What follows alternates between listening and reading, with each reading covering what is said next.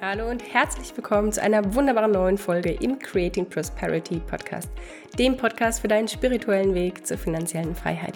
Mein Name ist Lara Jill Sauber und ich freue mich, dass du heute wieder eingeschaltet hast, denn es erwartet dich eine neue Folge in der Serie Was die Reichen anders machen. Und wir sprechen heute ganz speziell über das Ausgabeverhalten der Reichen. Denn du musst dir mal vorstellen, die Reichen, also die Leute, die tatsächlich Pri Privatiers sind in unserer Gesellschaft, also die von ihrem Vermögen alleine oder von den Erträgen ihrer Investitionen, ihrer laufenden Geschäfte oder ähm, von den Dividenden, von Zinsen, von, ein, von anderen Einkommensquellen leben können, ohne ein Gehalt zu beziehen, das sind ja nur ein Prozent. Und 99 Prozent der Menschen machen es eben anders. Und jetzt frag dich mal bitte, wie der große Unterschied ist zwischen dem Ausgabeverhalten der Reichen und der anderen. Und was ich immer wieder merke, ist ein ganz wichtiger Punkt. Wenn wir jetzt mal davon ausgehen, dass der Normalo ein gewisses Gehalt bekommt und dieses Gehalt in der Haushaltsrechnung in verschiedene Teile untergliedert wird. Dann sieht es in der Regel, ich spreche jetzt einfach mal pauschal von meinen Erfahrungswerten, von dem, wie es bei mir immer war, von dem, wie ich es ähm, kenne aus meinem Bekannten- oder Familienkreis oder auch von den Leuten, die ich im Coaching habe, wie das bei denen ist, bevor sie im Coaching sind. Da müssen wir einfach mal eine, einen gewissen Standard sehen, der bei 99 Prozent der Menschen in der Regel so oder so ähnlich von der Verteilung her aussieht. Und die Haushaltsrechnung sieht bei den meisten Menschen folgendermaßen aus. Ich skizziere das einfach mal so ein kleines bisschen. Wohnkosten sind meistens so 30, maximal 50 Prozent. Selten ist es so, dass man über 50 Prozent vom Netto für Wohnen ausgibt. Es gibt auch Menschen, die 50 Prozent oder mehr von ihrem Netto fürs Wohnen ausgeben tatsächlich sind das die Leute, die sich wirklich durch die Wohnkosten den Hals zuschnüren.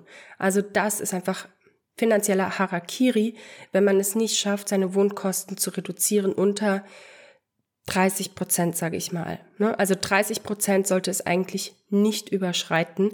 Das ist ein gesundes Verhältnis. Lieber natürlich noch drunter, aber 50 Prozent oder drüber, das ist einfach finanzieller Selbstmord, weil dann hast du überhaupt keine Luft mehr zum Atmen. Was ist der zweite Posten? Der zweitgrößte Posten ist in der Regel Versicherung beziehungsweise laufende Verträge. Das können auch Sparverträge sein in irgendwelche Versicherungen, die man irgendwann mal abgeschlossen hat. Meistens versteht man diese Produkte nicht so richtig. Man weiß nicht, ob sie überhaupt noch dienlich sind. Man hat es überhaupt nicht mehr geprüft, weil die laufen. Und ähm, man hatte sich mal dafür entschieden und dann macht es ja wohl irgendwie auch Sinn. Und da ist ein Haken hinter dem Thema und man muss sich da nicht mehr drum kümmern. Ist aber leider oft falsch gedacht, denn was wir, was wir oft nicht sehen, dass der Versicherungsmakler, der uns ja diese Produkte verkauft, weil er von der Provision lebt, nicht unser Bestes im Sinn hat, sondern im Sinn hat, die Provision abzuschließen. Das heißt, er wird alles dran legen, dass wir die Provision abschließen und dass wir auch diese Verträge nicht kündigen. Solltest du also auf die Idee kommen, dich mal beraten zu lassen, was von den Verträgen tatsächlich noch relevant ist für dich in deiner persönlichen Situation jetzt, geh bitte nicht zu dem Typen, der dir das verkauft und der davon lebt, ja? Bitte, bitte, bitte, mach diesen Fehler nicht. Das sehe ich immer und immer wieder. Der dritte Punkt, an der Haushaltsrechnung, der unglaublich in die Kosten geht, das ist Konsum. Und mit Konsum meine ich nicht, dass du irgendwelche Luxusgüter äh, dir gönnst, sondern Konsum heißt Statussymbole wie Auto. Jeder findet es normal, ein Auto zu haben. Dass ein Auto ein Luxusgut ist, das wird überhaupt nicht so gesehen. Luxusgut deswegen, weil ein Auto zigtausende kostet, aber die Leute es sich nicht leisten können, zigtausende für ein Auto zu bezahlen, deswegen wird es finanziert. Und das heißt de facto, du lebst über deinen Verhältnissen, weil du dir Dinge kaufst, du konsumierst Dinge weg, die du dir nicht leisten kannst. Und das bricht vielen Leuten finanziell das Genick, weil das heißt, du schleuderst dein Geld raus für einen Gegenstand, der an Wert verliert und zwar konstant. Das Geld, was du dort reingibst, das kriegst du entweder gar nicht wieder oder nur noch einen Bruchteil davon. Aber da es in unserer Gesellschaft als normal anerkannt wird, stellst du es gar nicht in Frage. Du kennst keinen anderen Weg. Und so geht es unglaublich vielen Menschen. Der weitere Punkt ist Kleidung. Wir leben in einer Konsumgesellschaft, die dadurch geprägt ist, dass durch, ähm, durch Werbung suggeriert wird, wir müssen immer neue Dinge kaufen und dass die, dass die Modebranche ein sehr, sehr kurzlebiges Geschäft ist, das wissen wir ja alle. Durch solche Billigmarken, ich will jetzt keine Marken beim Namen nennen, aber durch gewisse Billigmarken, die in jeder Stadt äh, verfügbar sind, ist man natürlich auch versucht, relativ kurzlebige Kleidungsmittel, äh, Kleidungsstücke sich zu kaufen. Und das heißt auch, dass man oft den Schrank voll hat mit Sachen, vielleicht sogar noch mit einem Schildchen dran. Gott, wie viel Zeug habe ich gekauft, was ich nie getragen habe oder nur zu Hause zum Anprobieren getragen habe, aber niemals draußen auf der Straße. Das wird, das heißt es, das Geld wegzuverkonsumieren. Viele Leute geben unglaublich viel Geld für Essen aus, für Trinken gehen, für Party machen, feiern, ne? für Urlaub. Und das heißt, das Geld, was du für solche Dinge ausgibst, das ist danach puff weg. Davon hast du nicht mal einen Bruchteil danach übrig, sondern das ist puff weg. Warum geben 99 Prozent der Menschen so unglaublich viel Geld aus für Dinge, die, wo das Geld danach einfach weg ist? Es liegt daran, dass das normal ist in unserer Gesellschaft, das zu tun. Es ist total gewöhnlich. 99 Prozent der Menschen machen das ja. Und wenn du den Weg, einen anderen Weg einfach nicht kennst, dann gehst du nun mal den bekannten Weg, weil du nimmst das, was offensichtlich ist. Und deswegen ist es so eine Falle, wenn du dich entscheidest, dein Leben so zu führen, wie die meisten das tun, weil das heißt nämlich, dass dein Geld, was du ausgibst, danach weg ist. Es bleibt davon einfach nichts übrig. Und meistens ist das 20 oder 30 Prozent vom Netto, was einfach so monatlich wegverkonsumiert wird. Was bleibt denn dann noch übrig? Dann haben wir zum Beispiel Posten wie Weiterbildung. Weiterbildung bei den allermeisten ist das 1% vom Netto, wenn es hochkommt oder auch gar nichts. Wenige Leute investieren regelmäßig größere Beträge in ihre Weiterbildung. Die allermeisten, die sehen diesen Punkt einfach überhaupt nicht auf ihrer, auf ihrer Haushaltsrechnung. Und das Thema Sparen und Investieren ist in der Regel weniger als 5% des Nettos. Und das Problem an der Sache ist, und jetzt kommen wir nämlich zum Knackpunkt dieser heutigen Folge, 99 Prozent der Menschen, die geben das in das Sparschwein oder ins Depot oder investieren in irgendeiner Weise, was am Ende vom Monat noch übrig bleibt. Das heißt, das Geld wird als allererstes ausgegeben für Dinge, die das Geld verbrennen, die keine Wertschöpfung geben. Es wird verkonsumiert für Dinge, wo das Geld einfach weniger ist oder ganz weg ist, wenn du es dafür ausgegeben hast. Und wenn noch was übrig ist, dann investierst du. Aber was ist denn die Definition von investieren? Investieren heißt, du gibst dein Geld für Dinge aus und bekommst zu einem späteren Zeitpunkt mehr von deinem Geld zurück. Oder du bekommst eine gewisse Wertschätzung, die dir einen geldwerten Vorteil, bringt. Wenn du zum Beispiel in Bildung investierst. Und das ist genau der Knackpunkt.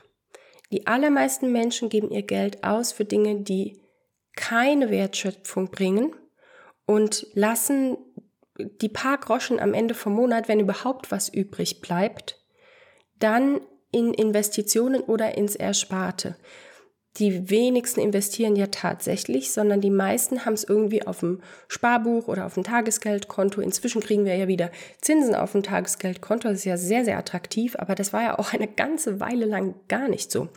Und dementsprechend war das dieser vicious circle, dieser Teufelskreis, der dafür gesorgt hat, dass du gar kein Vermögen aufbauen kannst, weil du über 95 Prozent deines Nettos für Dinge ausgibst, die dein Geld weniger werden lassen oder wo dein Geld danach ganz weg ist. Und jetzt, wie machen es die Reichen?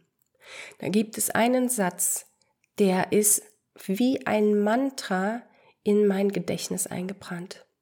Als ich das zum ersten Mal gehört und verstanden habe, da hat sich mein komplettes Ausgabeverhalten geändert. Und zwar invest in yourself first. Die Reichen investieren als allererstes immer in sich selbst, bevor sie alle anderen Rechnungen bezahlen. Und was bedeutet, das, was bedeutet das? Wenn wir das jetzt mal auf die Haushaltsrechnung übertragen, dann haben die Reichen zuallererst mal definiert, wie viel sie sparen oder investieren wollen und worein. Dann haben die Reichen das Ganze so automatisiert, dass sobald das Einkommen auf dem Konto ist, der Auftrag entweder ins Depot, der Sparauftrag ins Depot oder aufs Tagesgeldkonto sofort ausgeführt wird. Das heißt, das Erste, was abgeht am Monatsanfang, das ist die Investition in das eigene Depot, in den eigenen Vermögensaufbau. Denn dann hast du das schon mal sicher, weil du willst dein Geld ja ausgeben für Dinge, die dir mehr bringen. Du musst ja diesen Teufelskreis, diese Abwärtsspirale, musst du ja durchbrechen, indem du den ersten Punkt in dieser negativen Kette durchbrichst. Und zwar gib dein Geld für Dinge aus, die Wert schöpfen, die, die an Wert zunehmen oder die dir persönlich Skills verschaffen, mit denen du Geld verdienen kannst. Hier ist das Stichwort investiere in dein Humankapital. Also was machen die Reichen noch?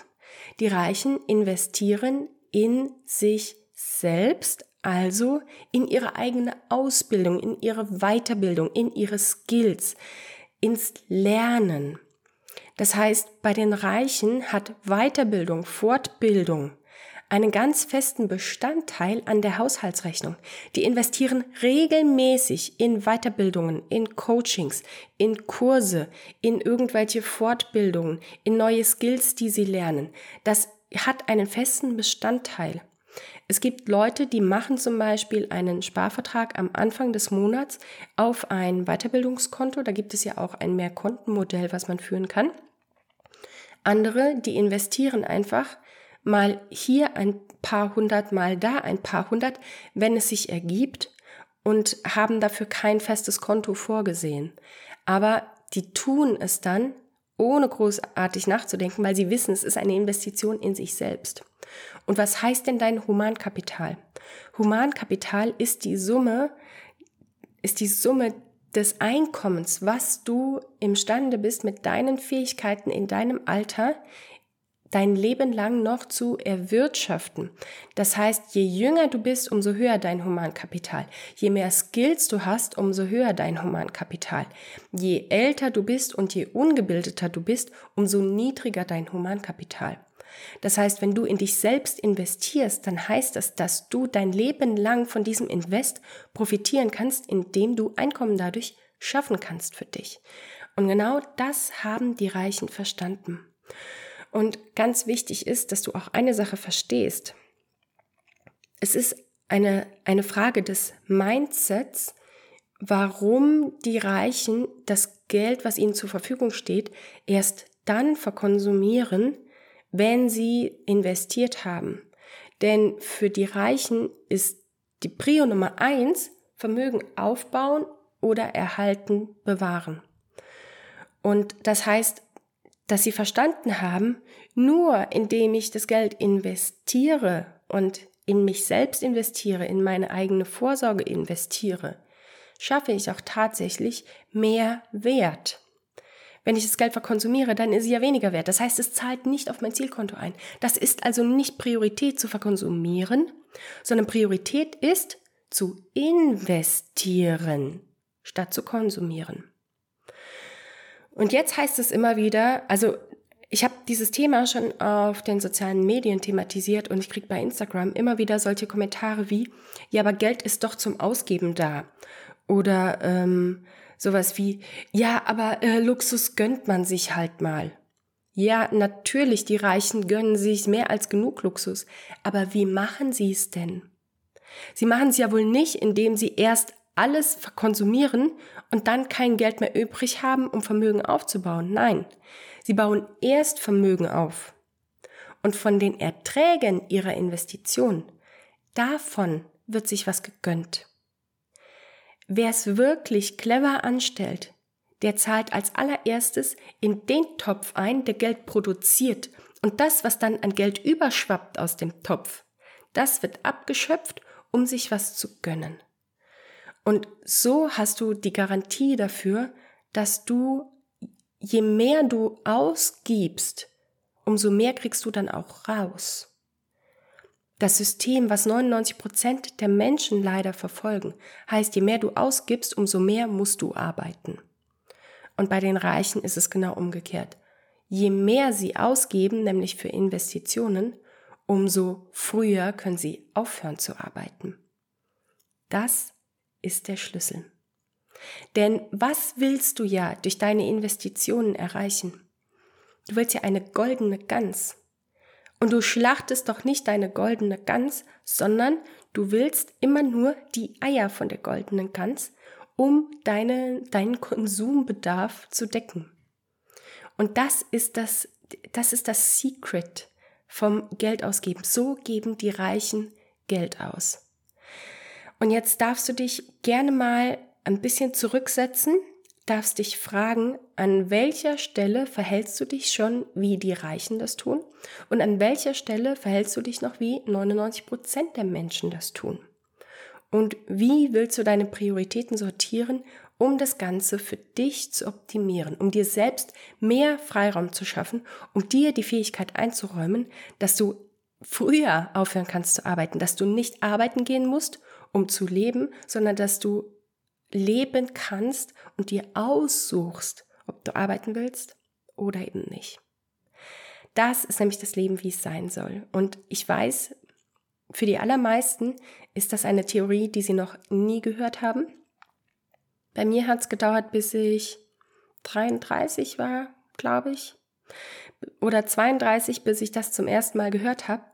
Aber dann hat es auch dermaßen Klick gemacht. Also der Groschen, der ist so laut gefallen, da war für mich keine weitere Erklärung notwendig. Und da habe ich einfach alles umgestellt für mich. Die Resultate können sich sehen lassen. Jetzt, zweieinhalb Jahre später, zwei Jahre später, bin ich finanziell frei. Aber du musst es halt dann auch tun. Du musst für dich entscheiden. Weißt du, du gehst ja auch nicht hin am Anfang vom Monat und gehst zu deinem Handyanbieter, der dir eine Rechnung stellt für deinen Mobilfunkvertrag und sagst, ja, äh, sorry, wenn am Ende vom Monat noch was übrig ist, dann überweise ich das, ne? Oder für deinen Mieter, für, für deinen Vermieter. Du gehst ja auch nicht hin und sagst, Vermieter, hallo, äh, ja, diesen Monat ähm, ist irgendwie nur 50 Euro übrig, ne? Ich schicke dann 50 Euro und nächsten Monat gucken wir, wie viel nächsten Monat übrig ist, ne? Aber warum machst du das denn bei dir selbst?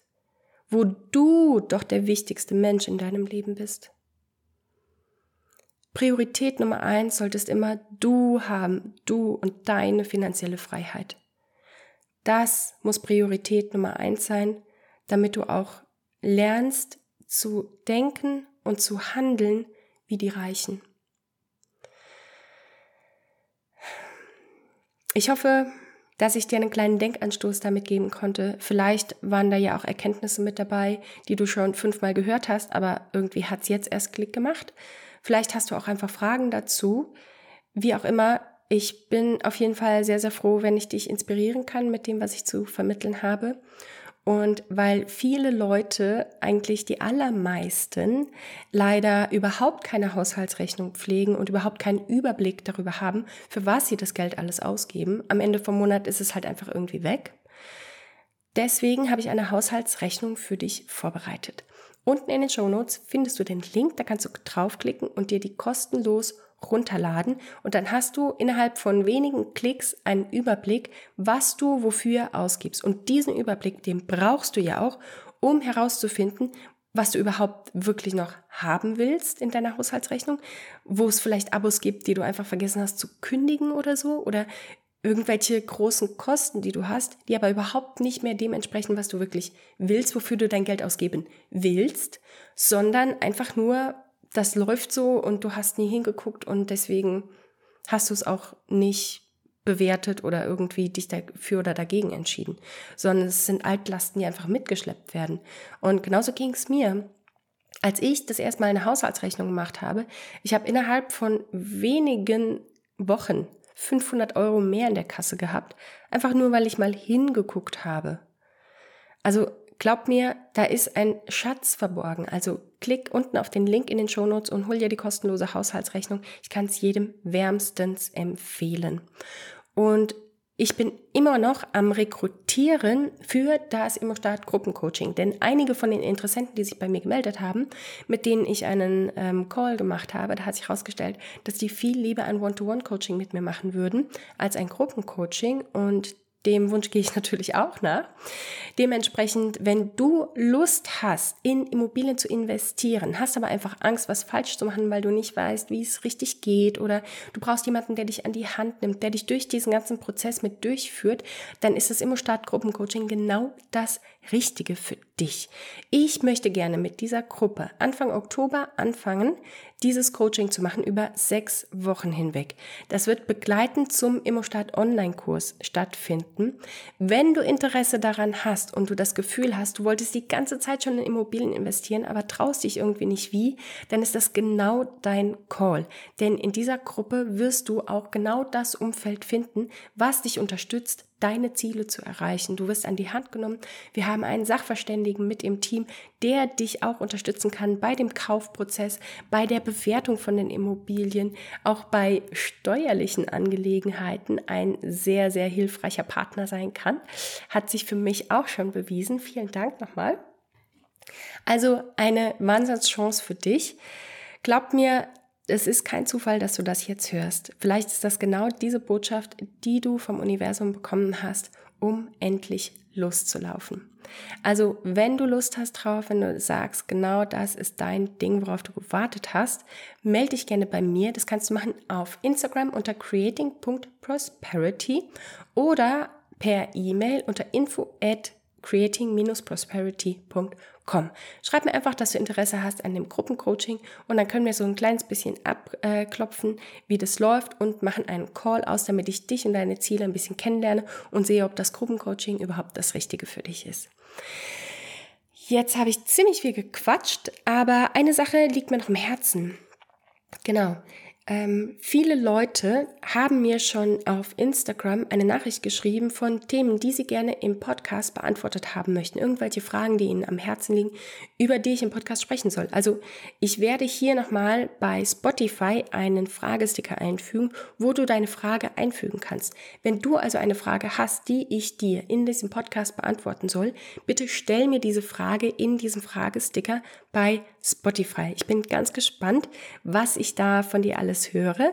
Und ich möchte natürlich sehr gerne diesen Podcast noch mehr auf dich und deine Bedürfnisse zuschneiden. Dementsprechend hilf mir gerne, ihn noch besser zu machen. Und wenn dir der Podcast gefallen hat und du so ein kleines bisschen was daraus lernen konntest, wenn du Mehrwert hier in diesem Podcast findest, dann teile ihn gerne mit deinen Freunden, teile ihn mit jedem, der diesen Podcast hören muss um aus, aufzuwachen aus dem Dornröschenschlaf. Hinterlass mir gerne eine Bewertung bei Spotify oder auch bei iTunes. Es freut mich immer, es bedeutet mir die Welt, eure Nachrichten zu sehen, eure Bewertungen zu bekommen, denn es das heißt, dass das, was ich hier mache, auf fruchtbaren Boden fällt. Danke, danke, danke für dein Sein. Danke für über ein Jahr Creating Prosperity Podcast. Danke für all das, was ich schon bei dir bewirken durfte. Bin so gerührt gerade. Danke, danke, danke. Ich danke dir dafür, dass du zuhörst, dass du bis, am, bis zum Ende dabei geblieben bist. Und ich freue mich riesig, von dir zu hören. Lass mich gerne wissen, wie dir die Folge gefallen hat und welche Themen ich für dich in diesem Podcast beantworten darf. Ich freue mich, dich beim nächsten Mal zu hören im Creating Prosperity Podcast. Bis dann!